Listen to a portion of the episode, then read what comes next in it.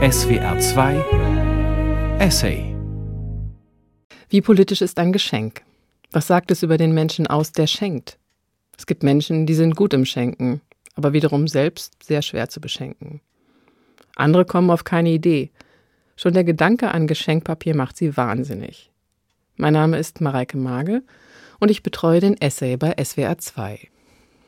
Seit 2017 sendet der Essay im November immer drei Spoken-Essay. Das sind Essays, die, wenn man so will, keine Textgrundlage haben, also nicht vorgelesen werden.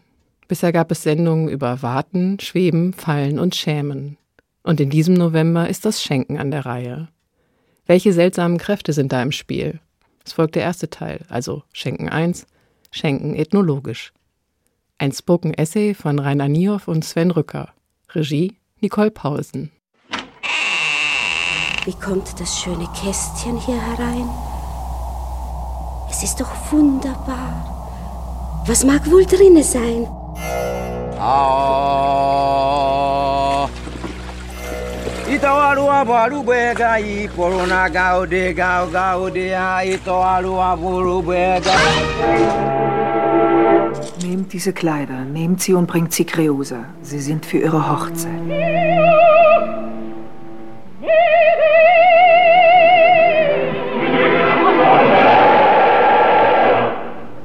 Destroy the horse, or it will destroy us all.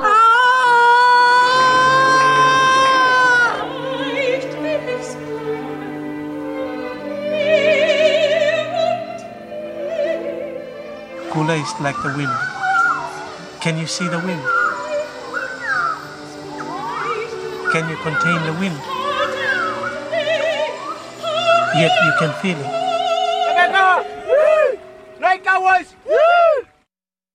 Zum bereits fünften Mal treffen wir uns, um drei Stunden nur über ein Verbum nachzudenken und wir treffen uns in einer kleinen Wohnung in Berlin Friedrichshain in einem Miethaus, in dem auch andere Menschen wohnen und bisweilen Geräusche machen oder Klavier spielen oder sich im Hof unterhalten. Und heute nun wird Thema sein über das Schenken. Jetzt könnte manch einer von Ihnen denken, gut, es ist bald wieder Zeit. In vier Wochen wird ein graubärtiger Mann nachts Gold durch das Fenster werfen er hieße Nikolaos Myriotes, der heilige Nikolaus, wie wir ihn auch kennen, um zwei Wochen später als Christusvertreter wieder aufzutauchen und in einem Schlitten mit Glöckchen durch die Gegend zu rasen, im Gepäck viele Geschenke, aber auch viele Filme und eine unerträglich dudelnde Musik in allen Malls und an allen Ecken der Stadt auf sämtlichen Weihnachtsmärkten. Darum aber soll es uns heute nicht gehen, weit gefehlt. In unserer etwas streunerischen und vagabundierenden Art wollen wir durch die Kulturen streifen und heute uns vor allem darum bekümmern, wie das eigentlich funktioniert, das Schenken. Was es bewirkt und warum man schenkt und warum es sich lohnen soll, über das Schenken nachzudenken. Anschließend wollen wir dann vergifteten Geschenken nachgehen, denn Geschenke sind erstaunlicherweise auch gefährlich. Ein berühmtes Holzpferd wird eine gewisse Rolle spielen, das es zu großer Berühmtheit gebracht hat. Eine berühmte Kindesmörderin werden wir im Programm haben, die bei Pier Paolo Pasolini in einem Film wiederkehrt und in einer Oper von Luigi Cherubini und in einer Sängerin und Tragödin Maria Callas. Und im dritten Teil folgen wir solchen, die das Geben auch gerne vergessen, den Geizigen, auch solchen, die sich weigern zu geben, etwa in Almosen, und solche, die für andere Geschenke überbringen, um dann doch lieber selber das Glück einzufahren, das eigentlich der andere sich mit seinem Geschenk versprochen hatte. Man denke an den Rosenkavalier von Richard Strauss und an das Libretto, das Hugo von Hofmannsthal ihm geschrieben hat.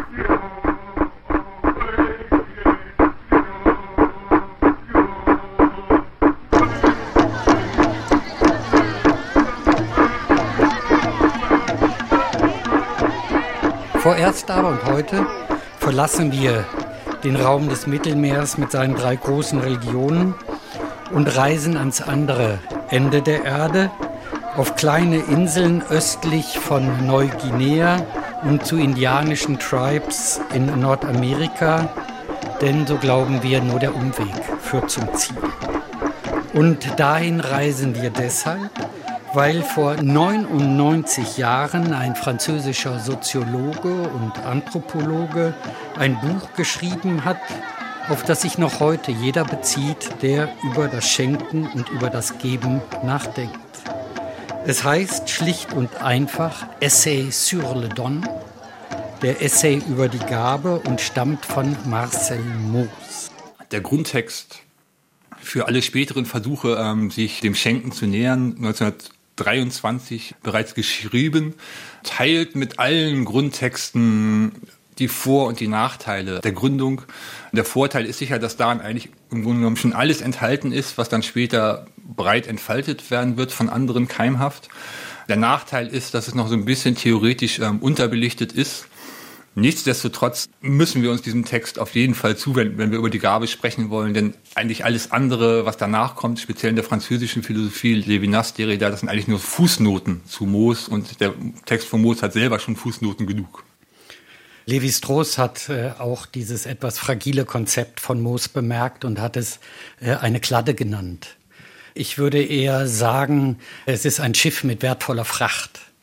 Denn was den Moos auszeichnet, ist eigentlich, dass er entscheidende Quellen, äh, die bis dahin nur ethnografisch oder ethnologisch rezipiert worden sind, in einen größeren soziologischen Zusammenhang gestellt hat, der auch auf die Gegenwart ausstrahlen sollte. Aber dieses Prinzip der Kladde, des Sammelns, des Zusammenholens von unfassbaren Dingen hat dann eine, eine ganze Generation von französischen Ethnologen und Philosophen und Schriftstellern beschäftigt. Also der Ausstrahlwert dieser äh, kleinen Schrift ist immens gewesen. Das halte ich auch für ein gutes Bild für das, die Vorgehensweise von Moos. Also er fährt mit so einem leeren Schiff los, fährt einmal um die ganze Welt herum und kehrte voll beladen zurück. Und was dann mit dieser Ladung gemacht wird, das überlässt er sozusagen seinen Nachfolgern. Insofern ist der Text reich von Fundstücken, die man weiterführen kann. Das werden wir hier auch versuchen. Im engeren Sinne hat er, und das wird eigentlich auch schon klar, wenn es um Schiffe geht, um Beladen und um einmal um die Welt fahren, hat er einen ethnologischen Ansatz. Das heißt, er schaut sich wirklich in der gesamten Geschichte, auf der gesamten Welt um und versucht zu sammeln, äh, wie andere Gesellschaften mit der Gabe umgehen. Ich denke, das hat einmal damit zu tun, dass in unseren eigenen westlichen Gesellschaften die Gabe eben eigentlich nur noch eine rudimentäre Rolle spielt, dass sie zurückgedrängt wurde in so diverse Exile. Das eine Exil ist die Kindheit, anderes Exil sind persönliche Freundschaftsbeziehungen oder Liebesbeziehungen, also das Kindische des Erwachsenen. Äh, auch da spielt die Gabe noch eine große Rolle, aber eben nicht mehr im öffentlichen Zusammenleben, im eigentlichen sozialen Zusammenleben. Da ist sie ersetzt worden durch andere Dinge, auf die wir noch zu sprechen kommen. Deswegen muss man notgedrungen, wenn man über die Gabe nachdenkt, nachsehen, wie es woanders läuft. No, what are you doing? No,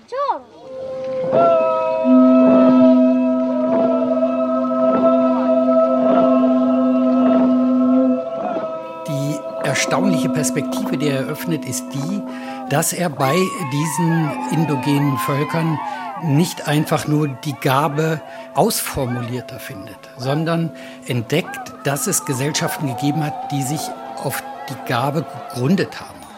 Also die Gabe ist mehr als irgendwie nur, die haben sich auch etwas geschenkt auf besondere Weise. Sie haben natürlich gearbeitet und produziert, aber deren Selbstverständnis war, wir arbeiten, um zu schenken.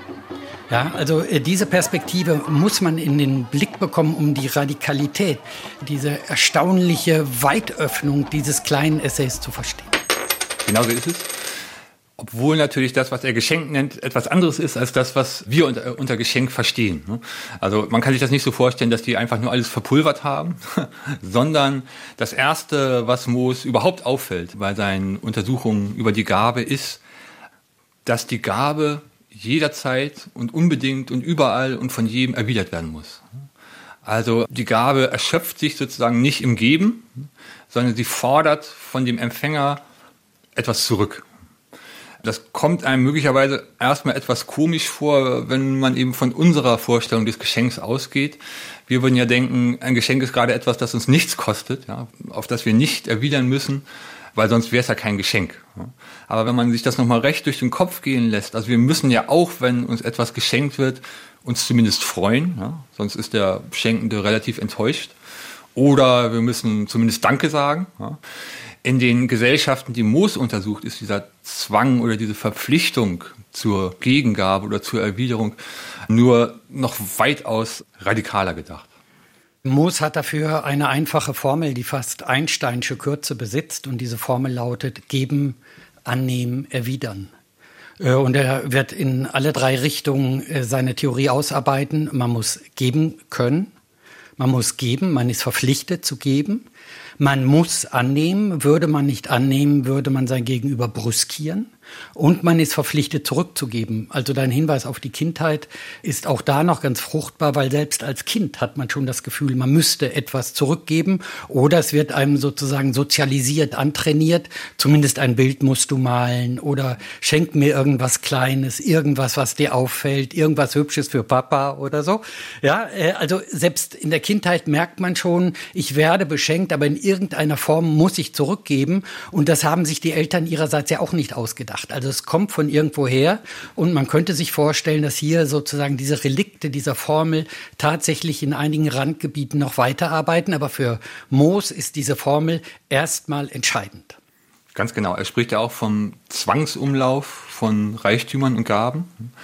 Und wenn das wirklich ein Zwang ist, also wenn diese Gaben immer weiter strömen müssen, dann kann sich natürlich auch nicht sowas wie Eigentum entwickeln oder verfestigen. Es kann sich nicht entwickeln. Es gibt immer diese Pflicht, das, was mir gegeben wurde, muss ich irgendwann, meistens in einem ganz bestimmten, exakt definierten Zeitraum weitergeben.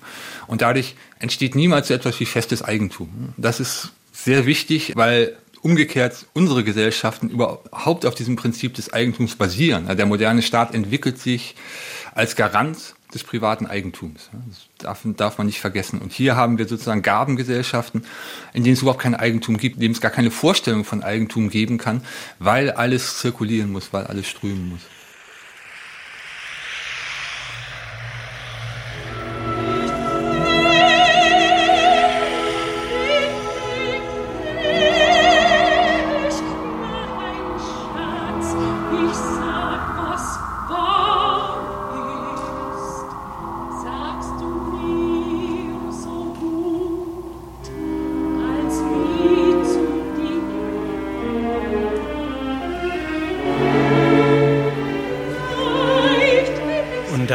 Versteht man dann sozusagen auch schon den ersten Kernpunkt, den Moos aus diesen Gesellschaften herauslesen kann. Schenken heißt Reichtümer zu verteilen. Ja, wir leben nicht im Mangel, wir leben im Reichtum und diese Reichtümer werden nur unterschiedlich platziert in der Gesellschaft. Aber in diesen Gesellschaften gibt es die soziale Auflage, dass die Reichtümer in Umlauf bleiben müssen. Das heißt, sie müssen permanent verteilt werden. Es gibt Menschen, bei denen sich mehr Reichtum anhäuft, aber in dem Augenblick äh, tritt dann schon eine Art Imperativ ein, der sagt, du musst jetzt langsam ein Fest veranstalten, dein Reichtum wird zu groß. Und äh, das ist äh, sozusagen das, was man sich bei allem Schenken grundsätzlich einmal wieder klar machen muss. Ganz egal, ob das Gaben sind, Geschenke sind, ob das Almosen sind. Der gesellschaftliche Reichtum muss in irgendeiner Art und Weise in Umlauf kommen und verteilt werden. Und das geschieht eben hauptsächlich in Gestalt von Festen, ne, wo sich alle äh, Menschen, die an dieser Gesellschaft irgendwie teilhaben, treffen. Und Moos äh, interessiert sich da vor allem für ein ganz besonderes Fest, den Kula. Und vielleicht willst du kurz erzählen, wie das so abläuft. Also Moos hat eigentlich zwei unterschiedliche Formen, äh, die er findet. Einmal das Kula bei den Melanesiern, das ist eine kleine Inselgruppe vor Neuguinea, also wir befinden uns nördlich von Australien. Und äh, die haben ein besonderes System des Schenkens entwickelt. Das andere ist der sogenannte Potlatch. Den finden wir in Nordamerika. Also wir reisen in zwei unterschiedliche Richtungen. Aber an diesen beiden, wie er sagt, äh, monströsen Geschenketauschsystem will er aufzeigen, was das Schenken eigentlich ausmacht und was es kann. Und deswegen interessiert uns das hier ganz besonders. Ich versuche einmal kurz nachzuerzählen, wie dieser Kula-Tausch bei den Melanesiern funktioniert. Hier beerbt äh, Moos eine seiner Hauptquellen, ein wunderbares Buch von Bronislaw Malinowski, Die Argonauten des westlichen Pazifik. Ein Buch, das für mich ein der Grundsatztexte der Gabe ist, ein unfassbar spannendes Buch, weil der Malinowski der erste Feldforscher war. Das heißt, der war bei den Melanesiern und zwar dreimal zwischen 1914 und 1918 und hat zweieinhalb Jahre bei denen gewohnt, die Sprache gelernt und diese ganzen Übertragungsmodi, dass wir Missionare haben, die uns erzählen, was die da tun in ihrer Wildnis oder dass man sich irgendwelche Zeugen holt, die davon berichten, ausgeschaltet und versucht nach und nach all diese unterschiedlichen Berichte zu sammeln und zu strukturieren. Wie funktioniert jetzt dieser Kula-Tausch? Wir sind auf einer kleinen Insel östlich von Neuguinea, eine kleine Inselgruppe, die Inselgruppe der Trobriander, the Trobriand Islands, eigentlich Trobriand, weil es ein Franzose war, der diese Inseln entdeckt hat.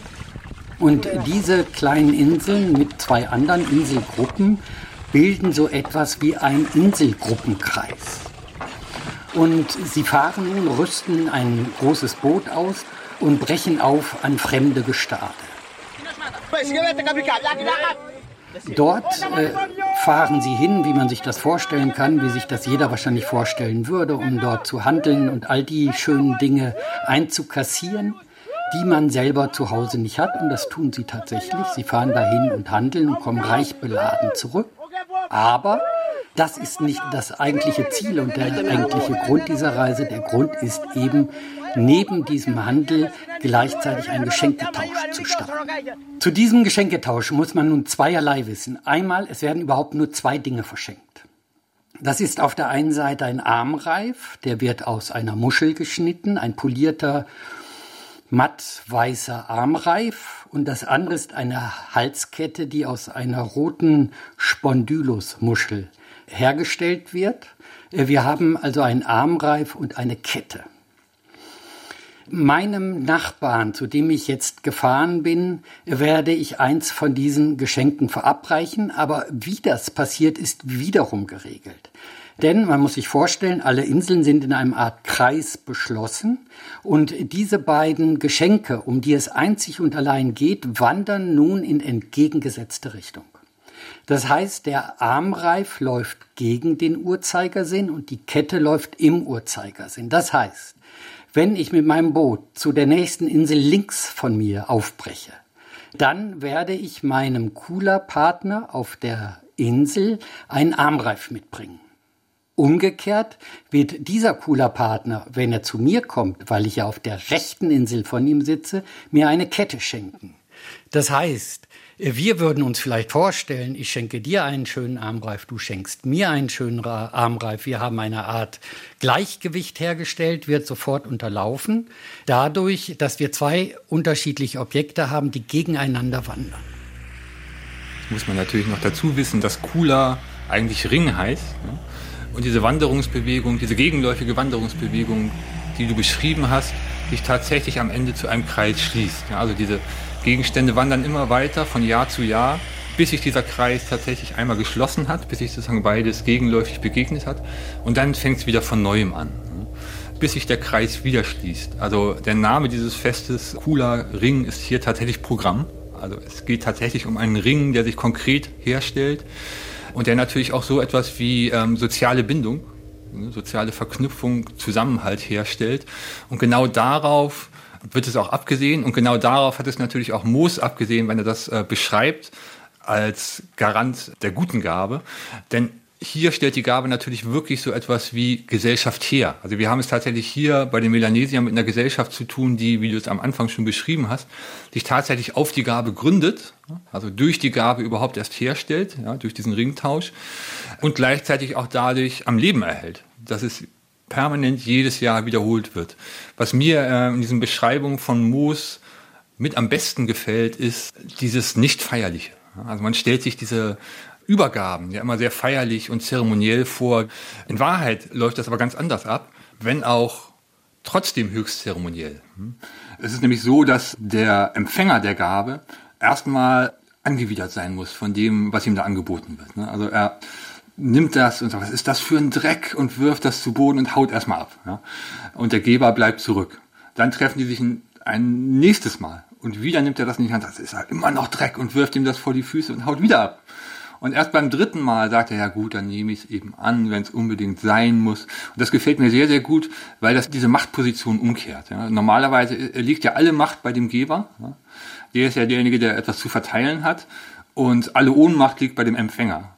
Das werden die sicher auch sehr genau gespürt haben und kehren das sozusagen zeremoniell um. Also der, der eigentlich die Macht hat, der Geber, wird so zeremoniell zu dem Ohnmächtigen, der das jetzt irgendwann loswerden muss und der andere sagt, nö, will ich aber nicht. Also der gewinnt sozusagen die zeremoniale Macht und dadurch wird so eine Symmetrie eigentlich wieder hergestellt oder so eine Balance. Das hat mir sehr gut gefallen. If you go with your Kula partners there, you have to bear the brunt of them telling very bad, passing the back of their mistakes and everything, excusing themselves in order to ingratiate with the person on woodland. They have to pass all their mistakes and transgressions onto you so far away. And it's within your hearing shot.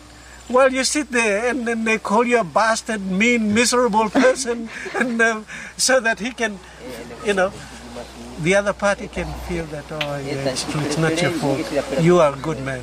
Because he's a good man, he'll pass the money to you. Da sieht man zum einen, wirkt hier das, was Moos beschrieben hat, als geben, nehmen, erwidern. Also wir sind miteinander verpflichtet, uns etwas zu schenken und wenn ich dir etwas schenke, wirst du mir etwas zurückschenken müssen. Das, was mich, als ich das erste Mal dieses Buch gelesen habe, besonders aufgeregt hat oder erregt hat geradezu, war die Tatsache, äh, dass beide Formen des Tausches, also das des Handelns, ne, ich handle um eine Ware und das des Schenkens, ich schenke dir eine Gabe, äh, direkt nebeneinander passieren. In dem einen Fall begegnen sich zwei, die sich begegnen könnten, aber nicht begegnen müssen. Die handeln um etwas, was sie gebrauchen können, was sie verwenden können, was sozusagen einen gewissen Gebrauchs- oder Nutzwert hat. Und sie versuchen das mit knallharten Feilschen. Hier wird also richtig ausgehandelt. Äh, direkt daneben schenken sich zwei Individuen nichts anderes als auf der einen Seite ein Armreif, auf der anderen Seite eine Kette. Und äh, sie tun das, indem sie zeremoniell füreinander bestimmt werden und das ganze Leben diesen Tausch weitertreiben werden. Das heißt, auf der einen Seite gibt es eine Art nicht anonymen, aber doch unverbindlichen Markt. Und auf der anderen Seite gibt es eine intensive Freundschaft. You look at it, it looks simple, just an armband or a necklace. Deswegen sagen die Melanesier, einmal im Cooler, immer im Cooler. Also das ist dein cooler Partner und du hast natürlich einen cooler Partner zur Linken, dem bringst du den Reif, von dem kriegst du die Kette. Und einen cooler Partner zur Rechten, dem bringst du die Kette, von dem kriegst du den Reif. But you can mistake it as. Äh, und so fangen durch dich hindurch all diese Objekte, die da im Umlauf sind, an zu wandern. Immer ist alles im Wandern. You recognize it for what it is. Then you find the enrichment of thousands and thousands of presences of other people's hands and negotiating powers. Während also auf der einen Seite Waren gehandelt werden, die dann verbraucht werden und die irgendwann von der Erde verschwinden, haben wir es beim Kula, bei einem guten Geschenk mit einem zu tun, das immer da ist und das immer in diesem Kreislauf weiter wandert. And it's alive the minute it moves. And you can call on that if you respect that and understand. Die Melanesier selber drücken das wie folgt aus. Unsere Feste sind die Bewegung der Nadel, die das Strohdach zusammenhält. Es sind dieselben Sachen, die zurückkehren, der Faden, der sich durchzieht. Alles kommt und geht. Das ist nochmal eine schöne Zusammenfassung dieser sozialen Kohärenz, die natürlich auch durch diese Freundschaftsbande und durch diese Gabenbande hergestellt werden und hergestellt werden sollen. Und den einen und anderen wird das vielleicht erinnern an dieses Sprichwort Taler, Taler, du musst wandern von der einen Hand zur anderen. Auch da gibt es diese Vorstellung einer immerwährenden Zirkulation. Nur, dass diese Taler, also sprich das moderne Geld, natürlich anonym und neutral sind und gerade nicht diese soziale Bindung herstellen, sondern eher so eine Art Dissoziation. Und im Gegensatz dazu, also äh, Geschenke generell sind immer persönlich adressiert. Also ich schenke immer einer ganz bestimmten Person etwas ganz Bestimmtes. Und wenn wir uns jetzt das ansehen, was die Gabe ersetzt hat in unseren Gesellschaften, nämlich die Ware, dann ist das komplette Gegenteil. Also die Ware ist eben gerade nicht persönlich und darf sie auch nicht sein, sondern sie ist immer gleich und sie ist für alle gleich. Also ob du sie kaufst ne, oder ich sie kaufe, das ist der Ware völlig egal. Hauptsache, es sind viele, die sie kaufen. Das ist gerade völlig entpersonalisiert. Bei den Melanesiern äh, kriegt man noch eine Ahnung davon, wie intensiv oder wie nah oder fast wie erotisch diese Art des Schenkens ist. Ich habe da dieses schöne Zitat bei Malinowski entdeckt. Also es geht um diese Armreifen und um die Ketten. Die Hunde spielen Nase an Nase. Wenn du das Wort Hund erwähnst, wie es seit langen Zeiten vorgeschrieben ist, tun die kostbaren Dinge das Gleiche, sie spielen. Wenn wir nun Armreifen weggegeben haben, werden Halsketten kommen, sie werden einander treffen, wie die Hunde, die einander beschnuppern. Also es gibt eine ganz große, fast animalische Nähe in dieser Freude, dass diese Dinge sich sozusagen anziehen, sich beschnuppern, sich berühren und dann sozusagen an diesem winzigen Punkt des Taktus irgendwie übergeben werden. Das ist ohnehin ein ganz wichtiger Punkt, dass sich hier die Dinge selber beschnuppern ja, und selber anscheinend etwas wollen. Und auch beim Moos sind schon die eigentlichen Subjekte ja, dieses Umlaufs die Gaben und gar nicht mehr die Menschen. Die Menschen sind eigentlich nur die Durchlaufstation. Die sind mal die Gebenden, mal die Nehmenden, aber spielt im Grunde genommen keine Rolle. Die wahren Subjekte sind die Gaben selbst. Die haben eine eigene Persönlichkeit, die haben meistens auch Namen die haben in ganz vielen Gesellschaften auch eine eigene Stimme. Ja, zum Beispiel bespricht Mo so altindische Texte, wo die Gaben selber darum betteln, weitergegeben zu werden. Die schreien dann die Menschen an, gib mich, gib mich endlich weg, gib mich doch endlich weg und dann wirst du mich auch wieder erlangen. Ja, also die, die Gaben selber haben eine Persönlichkeit. Und wenn die Gaben selber eine Persönlichkeit haben, dann ist es ja auch gar kein Wunder, wenn das Geben der Gaben etwas Persönliches ist. Das kann ja gar nicht anders sein. Und an diesem Weiterfließen der Gaben bekommt man auch in den Blick, dass sie mir tatsächlich nicht gehören. Ja, also die, die Gaben machen bei mir Halt. Äh, bei den Melanesiern gibt es im Grunde genommen nur ein Gebot, das die Gabe, also ein sehr wertvolles Objekt, unterscheidet von unseren Juwelen. Unsere Juwelen, auch darauf geht Malinowski ein, unsere Juwelen sind ähnlich prunkvoll, ähnlich dämonisch, aber sie bleiben in einem Tresor.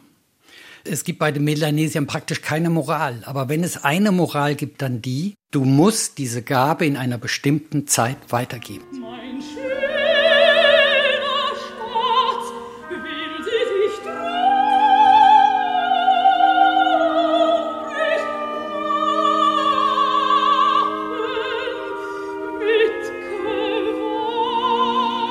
ein bis zwei Jahre etwa sind schon viel und dann wird gesagt, du wirst zu schwer. Die Gabe muss weiter. Das aber bedeutet auch gleichzeitig, ich bin nicht der, der dir die Gabe gibt, sondern ich bin der, der eine Gabe bekommen hat, die ich dir weitergebe. So wie du der bist, der eine Gabe bekommen hat, die du mir weitergibst. Ich bin nur Stellvertreter für einen anderen. Dieser andere ist aber selber wieder Stellvertreter.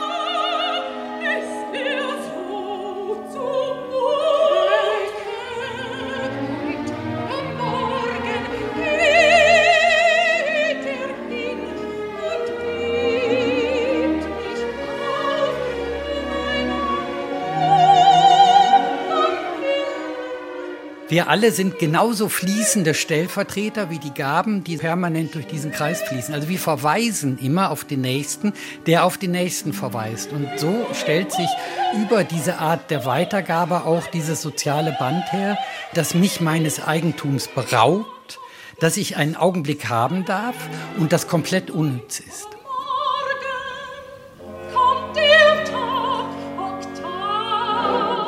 Also erstaunlich ist auch, dass die Melanesier diese Schmuckobjekte, es sind ja, sind ja richtige, aufwendige, sehr teure, sehr seltene Objekte, nicht einmal ausstellen. Also sie werden ab und zu vorgezeigt, sie werden nicht einmal getragen. Ja, sie werden einfach nur behalten, sie werden angeschaut. Jeder weiß, welches Objekt er gerade hat und dann bleiben sie unsichtbar, bis sie weitergegeben werden. Ja, und diese Art, den Schenkenden zu entmachten, aus der Position der Geber zu sein, ist sicher eine zentrale Figur, die wir finden können.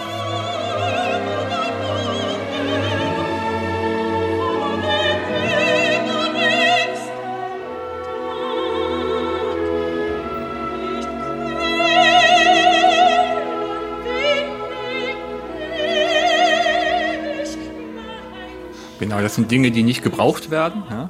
Sondern das sind Dinge, die mich brauchen.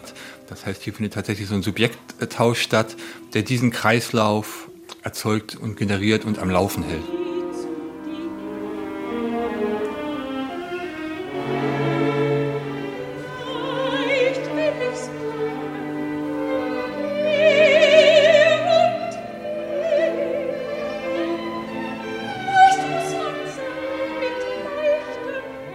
Grunde ist das Geschenk immer etwas, was ich mir selber nicht kaufen könnte.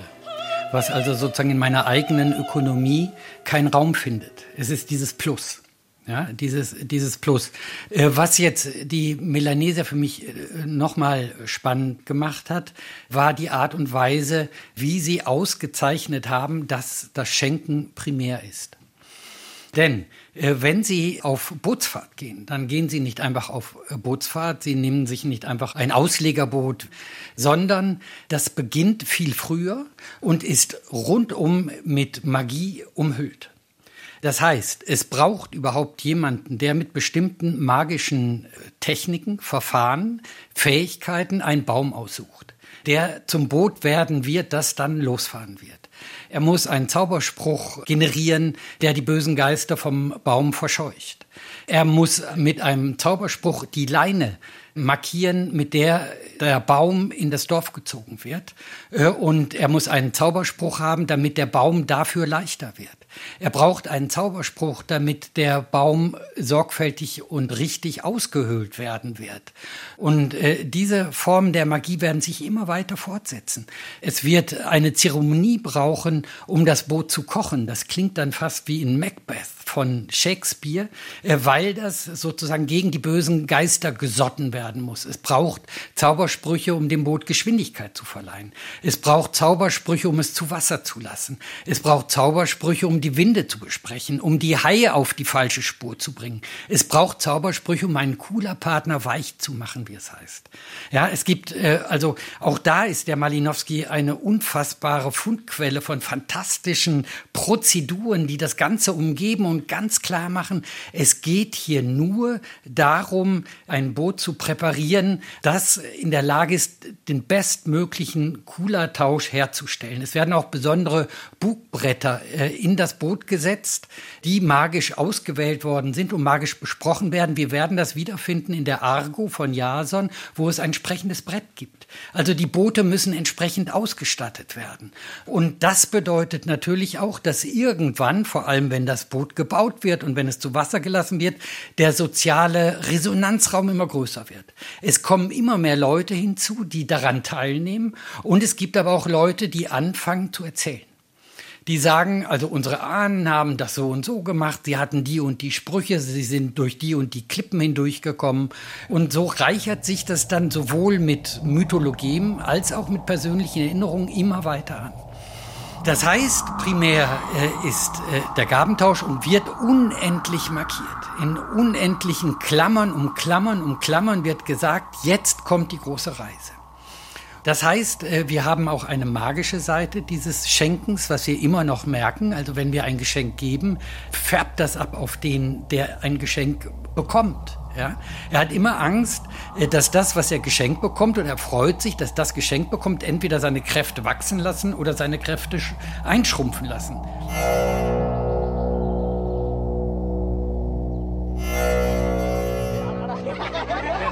Once share that simple experience, it affects your quality of your living in your garden, even after your cooler partner has passed on and gone somewhere else. Da sieht man natürlich auch, wie diese persönliche Adressierung, ja, dieser Vorteil des Geschenkes und der Gabe ist gegenüber der Ware, sich auch ins Negative kehren kann. Denn der Empfänger, der sucht natürlich nach diesen geheimen Botschaften im Geschenk. Warum schenkt er gerade das jetzt mir? Ja, also, da muss es ja irgendetwas geben, was mit mir zu tun hat. Manchmal gibt es das vielleicht auch gar nicht. Und manchmal kommt man dann wirklich auch auf die, die falschen Dinge, auf die schlimmen Dinge, darauf, dass der mich jetzt beleidigen will damit. Alles das macht äh, die Gabe und das Geschenk eben auch so kompliziert. Ja? Also die Ware hat natürlich auch den Vorteil, sie ist für alle gleich. Ich kaufe sie einfach im Supermarkt anonym bei einer Kassiererin, die ich nicht kenne. Das birgt keine großen Probleme. Aber dieses persönliche Schenken ist natürlich befrachtet mit Erwartungen, mit Zwängen aller Art. Ich muss reagieren, ich muss richtig reagieren. Wie soll ich reagieren? Was erwartet der Schenkende jetzt von mir? Und was hat er eigentlich gemeint? Und alle diese Dinge, diese Hermeneutik des Verdachts und der Deutung, diese ganze äh, düstere Welt äh, des Verdachts, die ist auch mit der Gabe verbunden. Ne? Sie grenzt an die Paranoia dann. Ne? Also da wird dann die, die Frage nach den Zeichen auch, auch eine paranoische. Aber äh, so weit gehen die Melanesier nicht. Und sie erlauben uns dann als jetzt vorläufig vielleicht letztes zu sehen, dass indem diese Sozialitäten immer größer werden, die an dieser Zeremonie teilnehmen, ich auch feststellen kann, dass es im Geschenk im Geschenk eine Form der Narration gibt. Also das Geschenk ist narrativ. Das heißt, äh, da weiß jeder bei den Melanesiern, wer gerade welches Geschenk hat. Da die Geschenke singularisiert sind, sind sie so bedeutsam, dass jeder erzählen kann, wo sich das Geschenk gerade aufhält. Und indem ich ein besonderes Geschenk von meinem Cooler-Partner bekommen habe, wird mein ganzes Dorf aufgewertet. Das heißt, indem ich in den Cooler-Tausch eintrete, werde ich Teil einer unendlichen Narration oder Teil einer gloriosen Narration. Denn äh, jeder kann genau sagen, dieser wunderbare Armreif ist gerade bei mir. Er war letztes Jahr bei mir. Er war vor zehn Jahren bei mir. Jetzt ist er bei meinem cooler Partner oder ganz woanders. Also auch die Narration verknüpft noch einmal sozusagen über die ganzen Inseln hin die Inseln miteinander.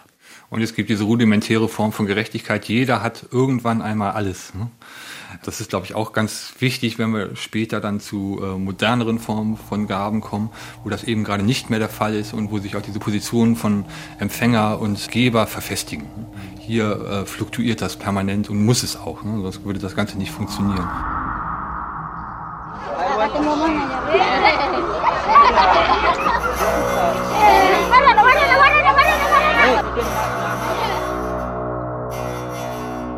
Kula is like the wind. Can you see the wind? Can you contain the wind? Yet you can feel it. And yet it's alive. And it moves.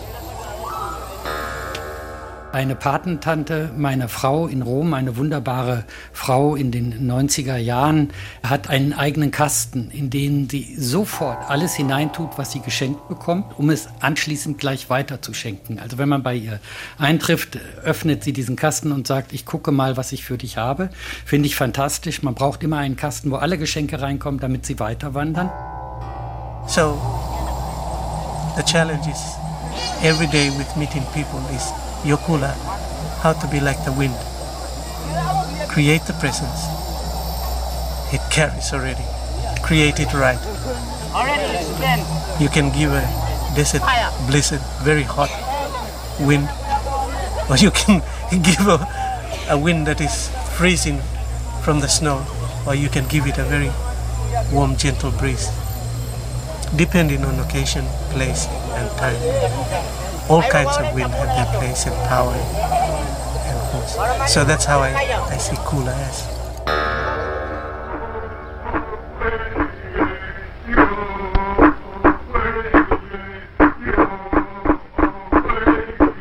Neben diesem Kreislaufsystem, das Kula, bei den Melanesiern interessiert sich Moos noch für ein anderes Gabentauschsystem, das auch ungleich bekannter ist, nämlich den Potlatch der findet sich eher bei den nordamerikanischen Indianern.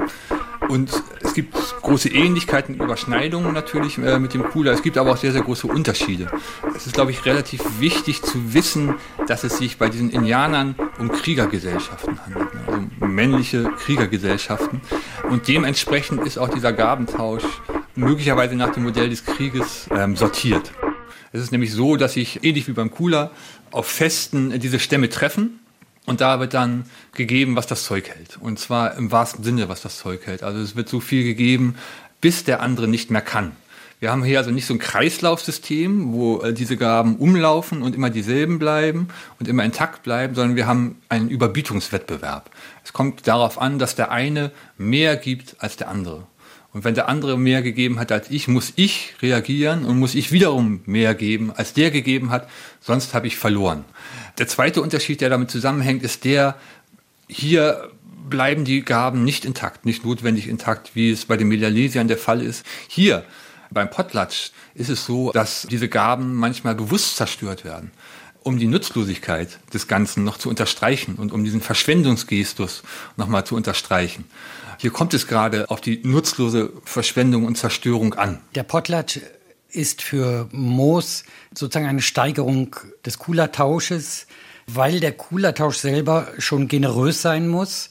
Denkt er den Potlatsch oder beschreibt er den Potlatsch als den, der das Generöse bis in seinen Ruin treibt? Und diese nordamerikanischen Indianer, die Quackjutel oder die Klingit, die haben einige besonders wertvolle Dinge, die uns selber wieder etwas eigentümlich erscheinen. Das sind Kupferplatten von unfassbarem Wert. Die haben äh, Gesichter und Namen. Sie haben Wolldecken, die sehr viel wert sind. Fett. Es sind Kisten mit äh, bestimmten Fischsorten, weil sie Fischjäger sind. Sie haben einen riesen Überfluss, den sie anhäufen an Walfischöl. Das alles wird unter Umständen zerstört. Ja, also es gibt ein, ein Riesenfest der Zerstörung. Das reicht so weit, dass Häuser verbrannt werden oder dass Sklaven getötet werden und mein Gegenüber dann mehr Sklaven töten muss. Oder bei den Tschuktschen äh, sind es Hunde äh, oder Schlittenrudel, äh, die massakriert werden, richtig? Das nimmt also eine unfassbare Form an und so nennen auch die Quackjotel den Potlatsch mit dem Namen das Eigentum töten. Ja, also es geht darum, den anderen dazu zu bringen, dass er nicht erwidern kann. Und er kann dann natürlich nicht mehr erwidern, wenn es gar nichts mehr gibt, worauf er reagieren kann. Äh, man hat hier bei den Melanesiern und bei den Quakiotl immer gerne verwiesen auf das römische Do ut des. Ich gebe, damit du gibst. Und man hat sich dann als Bürger immer vorgestellt, ich gebe nur, damit ich mehr zurückkriege. Hier wird das Ganze eigentlich immer von der Seite des Gebenden gedacht. Ich muss so viel geben wie möglich und dann wechselt die Perspektive und sagt, jetzt muss ich zurückgeben. Das heißt nichts anderes als du. Das, du musst jetzt zurückgeben. Ich muss zurückgeben und ich muss mehr zurückgeben. Und dann wird das wieder umgekehrt und es wird wieder mehr zurückgegeben. Das heißt, es wird immer vom Verlust ausgedacht und vom Ruin. Ja. Und es ist eine Logik der Eskalation. Also wir haben in diesem Cooler ja dieses Kreislaufsystem, wo diese Waren einfach zirkulieren und sich der Ring irgendwann schließt. Hier haben wir die Spirale. Und das ist natürlich von vornherein ein ganz anderes Konzept, das auch, wenn man aufmerksam liest, Moos ein bisschen unheimlich ist. Und auch diese nordamerikanischen Indianer haben sozusagen auf der Gegenseite den Geiz. Also da gibt es dann Sätze wie die Kleinen, die hart arbeiten, die Kleinen, die heimlich für ihr Eigentum arbeiten, die kleinen Verräter. Ja, das sind die, die versuchen, dem Potlatsch auszuweichen. Oder sie haben einen Satz wie, ihr werdet die Letzten unter den Häuptlingen sein, da ihr nicht fähig seid, Kupferplatten ins Meer zu werfen, wie es der große Häuptling getan hat. Also überall gibt es geradezu eine Freude an dieser Zerstörung, die an diesem Punkt, das bemerkt Moos sehr schön, aus der Gabe quasi in das Opfer übergeht. Denn man darf jetzt hier sich auch nicht vorstellen, als wären hier Fans von Hertha BSC, die das Stadion zerlegen, äh, sondern hier haben wir es äh, zu tun mit Menschen, die etwas zerstören, weil sie äh, aus einer Fülle heraus zerstören. Das heißt, plötzlich adressiert die Zerstörung sich nicht mehr an den Nächsten, der mir erwidern muss, sondern an die Götter. Ja, weil die Götter die sind, die mir alles gegeben haben und die sozusagen die Herren des Überflusses sind und die jetzt ihrerseits zurückgeben müssen. Und so heißen dann seltsamerweise auch diese Kupferplatten, die weggeworfen werden, Bringer von Kupferplatten. Oder sie heißen Kupfer, das zu mir fließt. Es wird weggeworfen und es produziert sozusagen einen neuen Überfluss. Ja, also es gibt sozusagen auch eine kosmische Dimension in diesem Tausch, dass man nicht denkt, das ist jetzt so ein, ein Nihilismus von wild gewordenen Fußballfans, sondern das ist tatsächlich sozusagen ein Denken aus einem Überfluss, der sich mit dem eigenen Verlust nie als Verlust abfindet, sondern immer sagt, es gibt ein größeres Geschenk.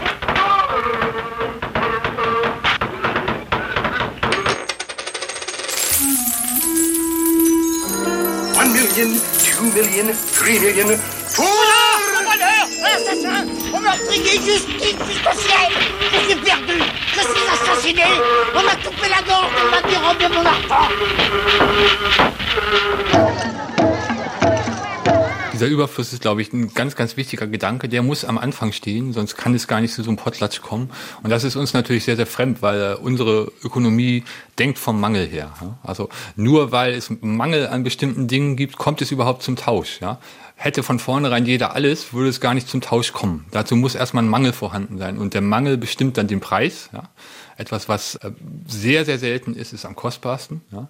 Also der Mangel bestimmt sozusagen alles in dieser Ökonomie und steht auch am Anfang dieses ganzen ökonomischen Systems. Hier steht am Anfang der Überfluss. Ja? Und weil es Überfluss gibt, kann verschwendet und zerstört werden.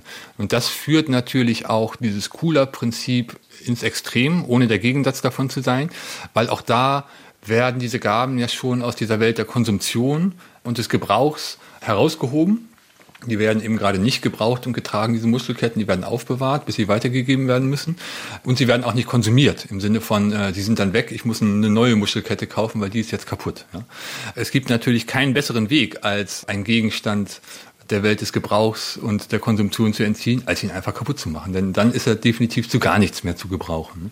Man versteht von hier dann auch die unfassbare Faszination, die der Moos ausgelöst hat in den 20er Jahren. Zu seinen Schülern zählten zum einen berühmte Ethnologen, die aber auch gleichzeitig Schriftsteller waren. Das ist also André Metro oder Michel Leris oder Georges Bataille, die extrem reagiert haben Georges Bataille hat sich von dem Ethnologen André Metro, der bei Moos studiert hat, auf der Straße äh, den Moos vorlesen lassen, vor allem die Geschichten über die Quakiotl und sich immer begeistert auf die Schenkel geklopft, wenn da wieder Horden von Kupferplatten in die Seen wanderten. Also man entdeckte plötzlich in einer Gesellschaft, die ja bis 1900 sozusagen industriell immer nur aufgerüstet hat und 1914 anfängt, ihre Rüstungsüberschüsse im Krieg zu verbrennen verbrennen, entdeckt man auf einmal neben einer Gesellschaft, die denkt, es gibt überhaupt nur die Arbeitsethik des immer weiter Akkumulierens, plötzlich ganze Gesellschaften, die das Gegenteil gemacht haben, die nicht mehr versucht haben, entweder die eigene Haut zu retten, zu reproduzieren, wie das bei Marx ist, und auch nicht immer sozusagen den Reichtum immer weiter anwachsen zu lassen und die Produktion immer weiter anwachsen zu lassen, sondern denen klar war, die Produktion muss auch wieder verausgabt werden. Ja, und äh, die Begeisterung, die das aufgerufen hat, plötzlich eine ganze Welt neben der Welt zu entdecken, die das umgekehrte Prinzip hat und die auf einmal sozusagen mit dem Fest verbunden war und mit dem Rausch und mit der Erregung, ist äh, danach überhaupt nicht mehr wegzudenken. Das hat dieser kleine, gar nicht mal so euphorische Text ausgelöst. Also die, diese, äh, diese Explosion in der Geisteslandschaft, die, die dieser Text nach sich gezogen hat, ist kaum vorzustellen.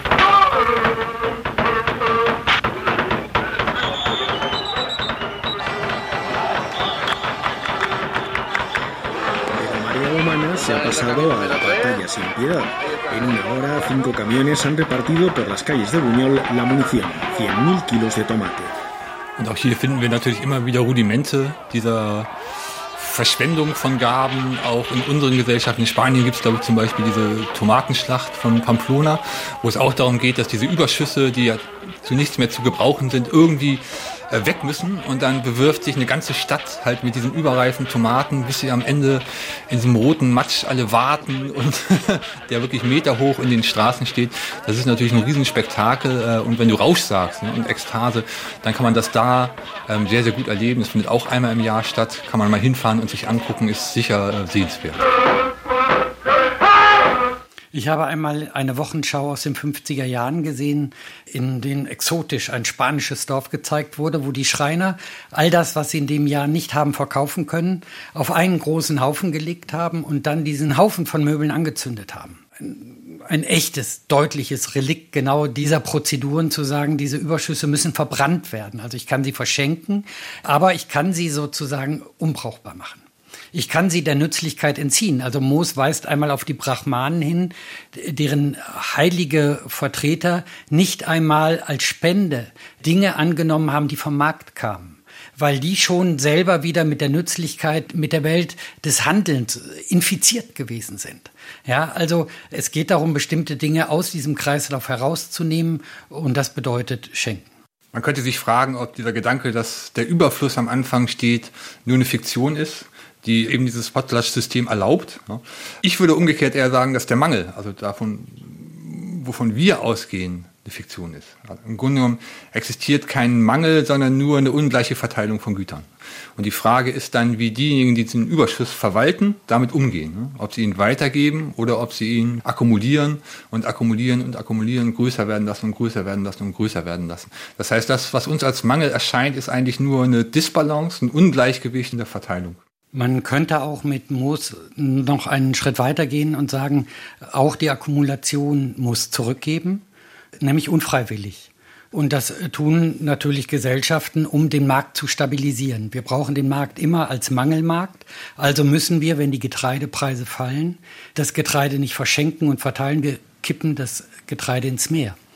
Ja, das, das war in den 70er Jahren in der politischen Diskussion einer der großen Punkte, dass es diese unfreiwillige Form der Verausgabung gibt. Also entweder wir können schenken und alle daran partizipieren. Wir können alle miteinander ein Fest feiern. Wir können Reichtümer verteilen an die, die es nicht haben. Oder wir können unfreiwillig alles wegkippen oder auch mit Vorbedacht, um unsere Preise stabil zu halten. Da wird dann sozusagen diese Arbeitsgesellschaft oder diese Produktionsgesellschaft selber zu einem System, das kein Schenken mehr kennt und jedes Schenken sozusagen äh, minimalisiert. Die Überschüsse werden erstmal benutzt, um zu wachsen. Wenn das nicht mehr funktioniert, dann müssen sie auch auf irgendeine Weise zerstört werden und das weil das sozusagen nicht organisiert verläuft, wie in diesen Tauschsystemen der traditionellen Gesellschaften, ist dann umso zerstörerischer. Das würde ich so sehen. Und da, da sind, glaube ich, Kriege das Mittel schlechthin. Also man kann, äh, es ist auch kein Zufall, dass der Erste Weltkrieg eben nach so einer langen Phase eines extrem so industrialisierten Wachstums sich vollzogen hat und dass dieser Krieg dann umso zerstörerischer war. Also insofern ist es sehr, sehr wichtig, ähm, sich klarzumachen, dass diese Überschüsse irgendwie verausgabt werden müssen, weil sonst tun sie das von selbst und wenn sie das von selbst tun, äh, dann tun sie das nicht in einer Weise, die uns gefallen kann. Und man sieht auch sozusagen auf der einen Seite, dass diese Produktion immer mehr Raum einnimmt. Also die Produktion wird global und stellt alles auf Produktion.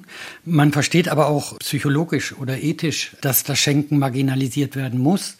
Denn wenn Max Weber sagt, wir sind alle zu Arbeitstieren sozusagen innerlich inzwischen abgerichtet, wir denken Arbeit selber als Wert, ja, dann leuchtet es natürlich auch ein, dass ein Vorgang, der jemandem etwas gibt, ja, ohne dass er dafür gearbeitet hat, eine Katastrophe darstellt. Also für einen protestantisch ethisch erzogenen Menschen ist es moralisch überhaupt nicht denkbar, dass ich etwas bekomme, wofür ich nichts geleistet habe. Ja, und deswegen ist sozusagen, es gibt diese Katastrophe der Produktion, es gibt aber auch diese Katastrophe der Ethik, der Arbeitsethik. Und deswegen ist eben der Satz, im Leben wird dir nichts geschenkt, der zentrale Satz äh, unserer Pädagogik eigentlich immer noch.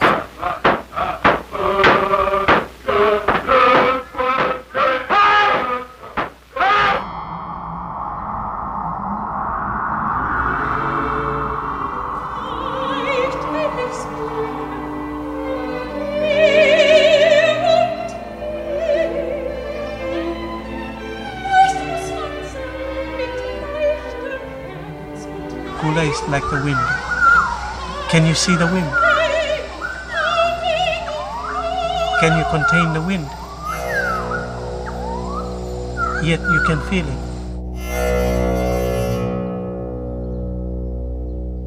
Schenken Teil 1.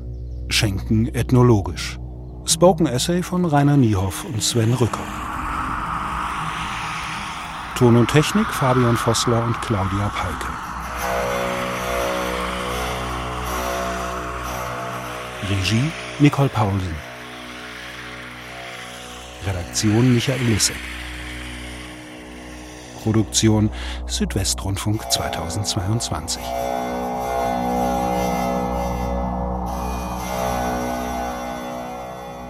Nehmt diese Kleider, nehmt sie und bringt sie Creosa. Sie sind für ihre Hochzeit.